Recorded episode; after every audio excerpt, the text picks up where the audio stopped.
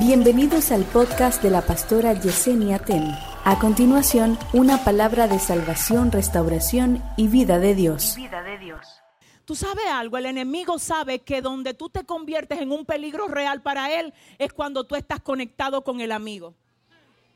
No importa qué tan inteligente tú seas, qué tan exitoso en negocios tú seas, en el momento que tú te conectas con el amigo, el Espíritu Santo, tú eres una verdadera amenaza para Satanás. ¿Qué pasa con esto? Él sabe que el amigo nunca te va a dejar, así que él quiere que tú lo dejes a él. Él dice, por la lealtad de Dios, eso nunca va a variar. Pero la lealtad tuya sí puede variar y él lo sabe. Entonces, ¿cuál es una de las cosas que Satanás usa? Quiero que oigas, por favor, no te me distraigas.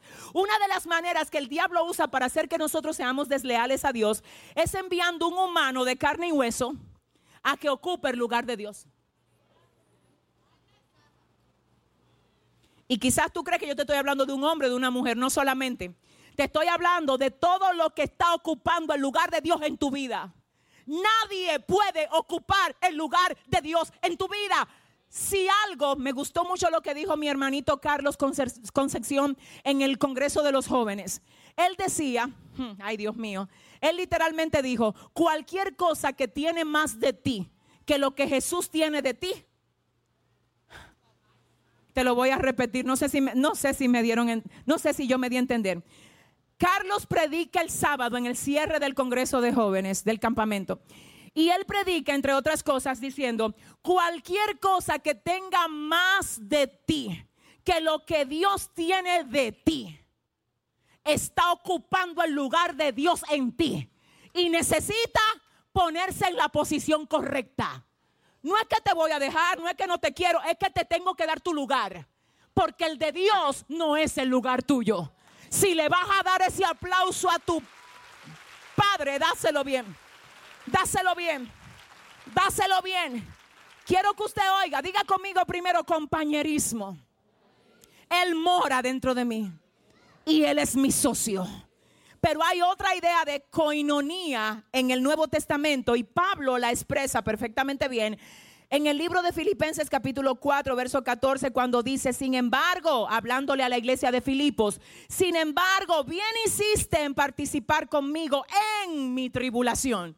Eso es Pablo escribiéndole a la iglesia de Filipos en la carta de los filipenses. Quiero que usted me preste solo un momento de su atención. Cuando Pablo escribe la carta a la iglesia de Filipos, es decir, a los filipenses, él estaba preso en Roma. ¿Dónde estaba preso? en Roma. Pablo se pasó la vida levantando iglesias. Se pasó la vida formando líderes. Pero cuando estaba preso en Roma, la única iglesia que le mandó una ofrenda a Pablo a la cárcel de Roma fue la iglesia de Filipenses. Cuando Pablo recibe la carta, ellos le mandaron una carta a Pablo. Pablo, estamos orando por ti.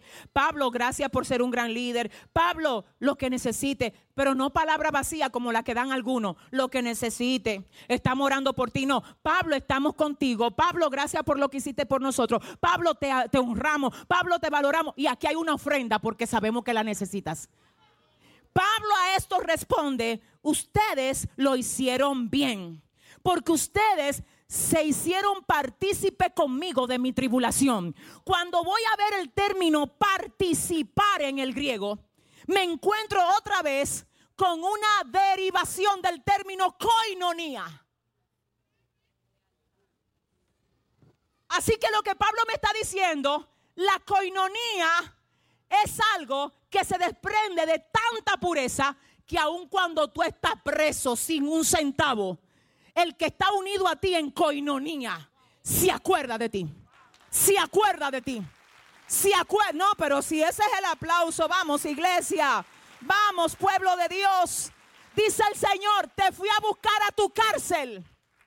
Te fui a buscar cuando estabas allá sin nadie que te acompañara. Te fui a buscar.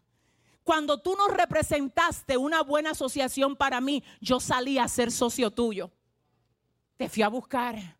Cuando nadie quería nada contigo, te fui a buscar. Señores, perdónenme, voy a tener que soltar esto aquí. Hay gente que Dios la salió a buscar en su miseria y lo ha colocado en lugares de honra. Hay gente que la razón por la que le está yendo como le está yendo es por la gracia de Dios con ellos. Hay gente que todo lo que tienen se lo deben a Dios. Y ellos son los que tienen que adorar ahora a Dios en este momento por su lealtad y por su comunión con nosotros. Escúchame aquí, les comentaba hace un momento, el término morar morar, estar, tener coinonía, literalmente significa, ay Dios mío, ocuparte que Dios te ocupa. No es que Él está contigo, Él está conmigo. No, Él me ocupa. Él ocupa a los que son de Él. Y no los deja. Él no dice, ¿para dónde que tú vas? ¿Para una cárcel? No, ¿para dónde que vamos, José? Dale, vamos. ¿Para dónde que vamos, Daniel? ¿Para el foso de los leones? Vamos. Vamos. Que los leones van a tener que saber quién entró contigo ahí. Vamos. ¿Para dónde que vamos, Sadrach, Mesach y Abednego? ¿Para dónde? ¡Ay! ¿Para dónde? Para el horno de fuego calentado siete veces más. Vamos. Así dice el Señor. Si tú crees que tú estás solo en medio de ese proceso, no. Antes de que llegara, yo te dije: Vamos. Vamos. Aleluya. Vamos. Si hay algo que te tiene que dar seguridad para tú caminar, no, pero ese aplauso está muy débil, iglesia. Dáselo al que te dice vamos. Escucha algo, escucha algo. Si hay algo que a mí en mis momentos de dificultad, de necesidad, de lo que usted pueda imaginarse, me ha dado fuerzas, es yo saber que aunque yo no tengo a mami cerca, a veces no he tenido a mis hijos cerca, a veces no he tenido a nadie cerca, pero siempre oigo la voz del amigo que dentro de mí me dice, vamos. Y hoy el Señor te trajo a decirte hoy, vamos, vamos, empuja a tu hermano y dile, vamos. Dile, yo sé que está difícil la cosa, pero dile, el amigo te dice, vamos. Yo, yo, sé que tú no entiendes cómo las cosas están dándose así, pero el amigo te dice, vamos, dale fuerte ese aplauso al amigo. Dáselo mejor a él. Dáselo mejor a él. Wow, termino con esto, iglesia, escúchame. Necesitamos la comunión con el Espíritu de Dios. Nadie dice amén. Necesitamos la comunión. Oiga lo que pasa. Oiga, no es si yo quiero, no es opcional. Vamos a ver si puedo o no. Es que no es que vamos a ver si puedo. Es que, mira, Dios, Dios mío, mira, mi amor, discúlpame, perdóname. Cuando yo estaba conociéndome con ese señor que ustedes ven ahí, que tiene mi respeto, que doy gloria a Dios, porque de verdad que Dios en serio me bendijo con él. Yo me senté con él, ¿verdad, mi amor? Y no, no, porque las cosas se tienen que aclarar. ¿Está Es mejor, porque dice que para más claridad, para mejor amistad, más claridad. Entonces usted tiene que poner las cuentas claras desde el día uno. Y yo, luego de mucho tiempo de estar orando y que Dios confirmara por todos los lados, me faltaba una cosa, a mí, a mí me faltaba. Y era que nosotros aclaráramos todas las prioridades de cada uno. Y yo le dije, mira, yo pretendo ser una buena esposa para ti, le oraré a Dios para que me ayude a hacerlo. Pero hay algo que yo quiero que tú sepas, tú de mí vas a tener una esposa, pero mi vida...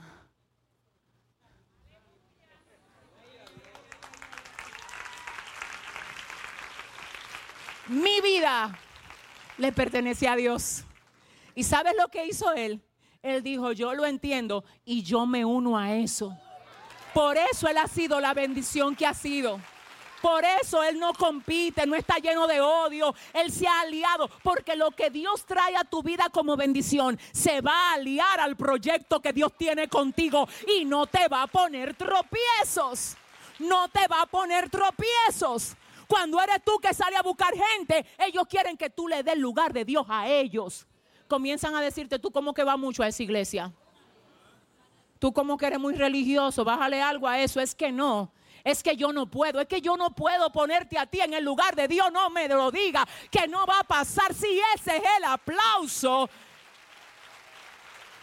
Diga conmigo, lo mejor de mí es para mi amigo. Dígalo fuerte, lo mejor de mí es para mi amigo. Necesitamos la comunión con el Espíritu Santo. Pero ¿por qué, pastora? Fácil. Oiga, ¿por qué lo necesitamos? Necesitamos la comunión con el Espíritu Santo porque sin su ayuda no vamos a poder ser todo lo que Dios nos ha mandado hacer.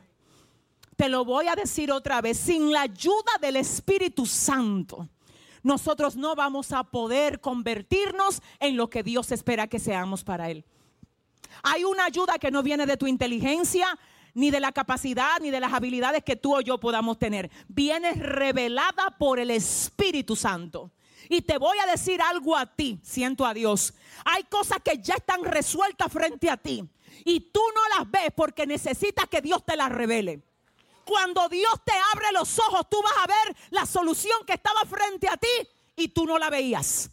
Cuando Dios te abre los ojos, tú vas a ver cómo lo que estaba oculto se va a revelar delante de ti. Dios mío, yo siento a Dios. Una de las cosas más especiales que yo recibo constantemente es que a veces Dios me hace así, me hace ver cosas que yo exactamente no estaba notando que estaban ahí. Hace poco me pasó con algo aquí y yo decía, Dios mío, ¿cómo yo no lo había pensado? Y es tan hermoso ese compañerismo porque tú te pones a hablar con el amigo, ya yo te he dicho cómo se ora, iglesia. Aquí todo el mundo sabe que la oración no es un rito. La oración no es un rito, la oración es un diálogo de amor. Esta mañana antes de yo venir para acá, yo me puse a orar y yo dije, este rato lo voy a coger nada más para orar, diciéndole a Dios toda la cosa por la que yo le agradezco. Óigame, y duré como media hora ahí hablando de cosas, cosa tras cosa, cosa tras cosa, y gracias, y gracias por esto, y gracias por aquello, y gracias, solamente dando gracias. Pero es un diálogo que mientras yo lo tenía con el Señor, yo lloraba porque yo sabía que Él estaba ahí. Y él me respondía, yo no le, ah, mire, Dios mío, es algo tan maravilloso que cuando tú te conectas con eso, tú vas a entender, escúchame, que tú no necesitas el yompeo de una droga. Tú no necesitas el yompeo del alcohol. Tú no necesitas el yompeo de un amante. Tú lo que necesitas es conectarte con tu amigo. Si ese es el aplauso, dáselo mejor al Señor.